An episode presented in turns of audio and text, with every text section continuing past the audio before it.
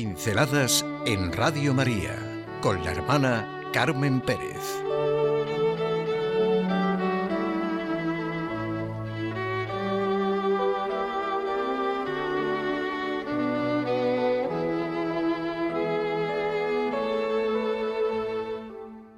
San Felipe Neri. Personas necesarias. Las preguntas que se hace el Papa Francisco no son completamente necesarias. ¿Quién soy yo? ¿Quién soy yo ante mi Señor? ¿Quién soy yo ante Jesús? ¿Soy capaz de expresar mi alegría de alabarlo? ¿O guardo las distancias? ¿Quién soy yo ante Jesús que sufre, muere y resucita por mí? Él ha querido que yo viviera. Para mi Padre Dios soy necesario. Don Preciso se murió, es un refrán que todos sabemos, y además muchas veces lo sentimos ante determinadas actitudes de personas que se creen imprescindibles, necesarias. Pero solamente un orgulloso, un necio, siente que detrás de él el diluvio. No, don Preciso se murió, pero es que nunca debió vivir. No va por ahí mi reflexión sobre personas necesarias. Al contrario, pienso en lo que dice Bersón. Los santos solo tienen que existir. Su existencia es una continua llamada, como aconteció con San Felipe Neri.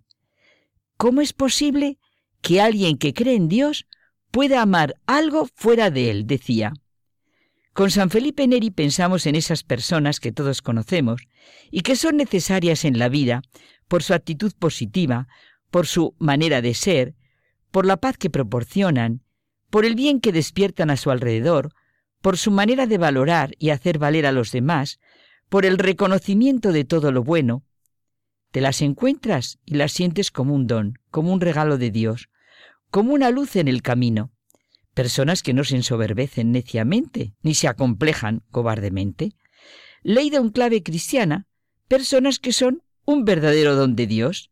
A través de ellas sentimos la grandeza humana, un estímulo para vivir, son la verdadera iglesia de Cristo.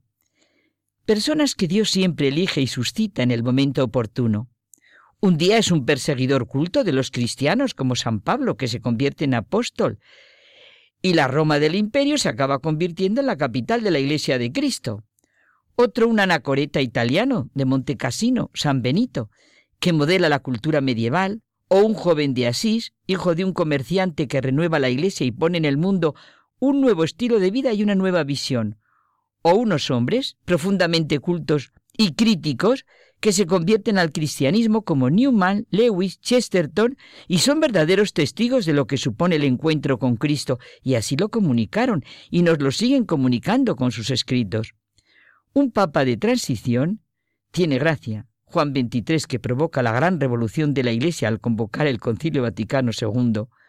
Una menuda monja albanesa, Teresa, que muestra al mundo entero creyente y no creyente que es el amor y siento necesidad de citar a mi Santa Teresa de Jesús que vamos a celebrar el quinto centenario, una sencilla monja carmelita de aquel siglo XVI. Hoy concretamente el punto de mira de esas personas necesarias es San Felipe Neri. Sed buenos si podéis, que les decía a sus chicos, y se ha convertido en su expresión un santo muy querido en la historia de la Iglesia porque es el santo de la alegría, Pipo el Bueno, el juglar de Dios. La obra de San Felipe habría de consistir en reevangelizar la ciudad de Roma, y lo hizo con tal éxito que se le llamaba el apóstol de Roma. Muchos recordamos la famosa película Siempre buena para ayudarnos, prefiero el paraíso. La verdadera felicidad es el fruto de la presencia de Dios. Es la felicidad de los santos que la viven en las más adversas circunstancias y nada ni nadie se las puede quitar. San Felipe Neri muestra admirablemente la felicidad de la santidad, dispuesto a todo por Cristo. Logró, a pesar de todas las adversidades, maravillas en su vida y la gloria del cielo. Mientras tenía lugar el concilio de Trento y comenzaba la llamada contrarreforma, San Filipo formaba a los más jóvenes con ternura e ironía acercándoles a la liturgia y logrando que se divirtiesen cantando y jugando en un lugar que más adelante se convertiría en el oratorio, proclamado congregación por el Papa Gregorio XIII. Siempre hay nuevos Felipes, Pedros, Pablos, Teresas, Franciscos, Marías. Estas personas existen. La pena es que tengamos las ventanas tan cerradas que no permitimos que entre el sol. Solo necesitamos abrir los ojos y las ventanas y nos servirán de estímulo y de testigo. Y por otra parte, ¿qué nos impide ser en la vida persona necesaria así? Nada. Depende solo de nosotros mismos. En eso sí que no podemos culpar a nadie, ni excusarnos. Son necesarias porque se necesitan como la luz para ver y el aire para respirar.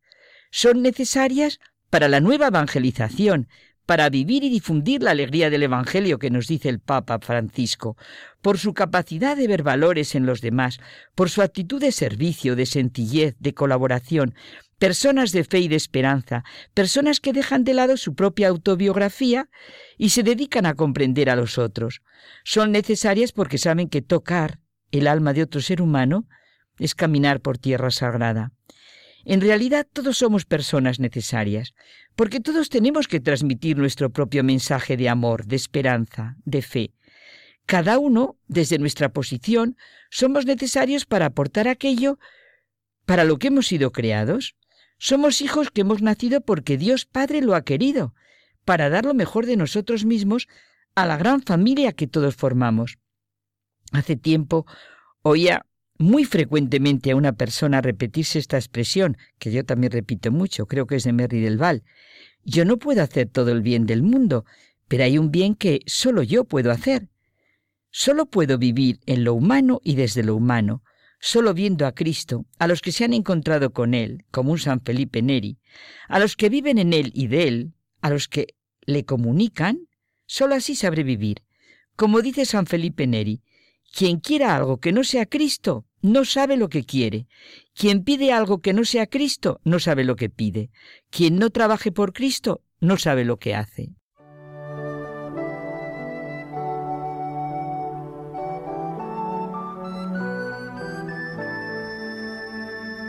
Pinceladas en Radio María con la hermana Carmen Pérez.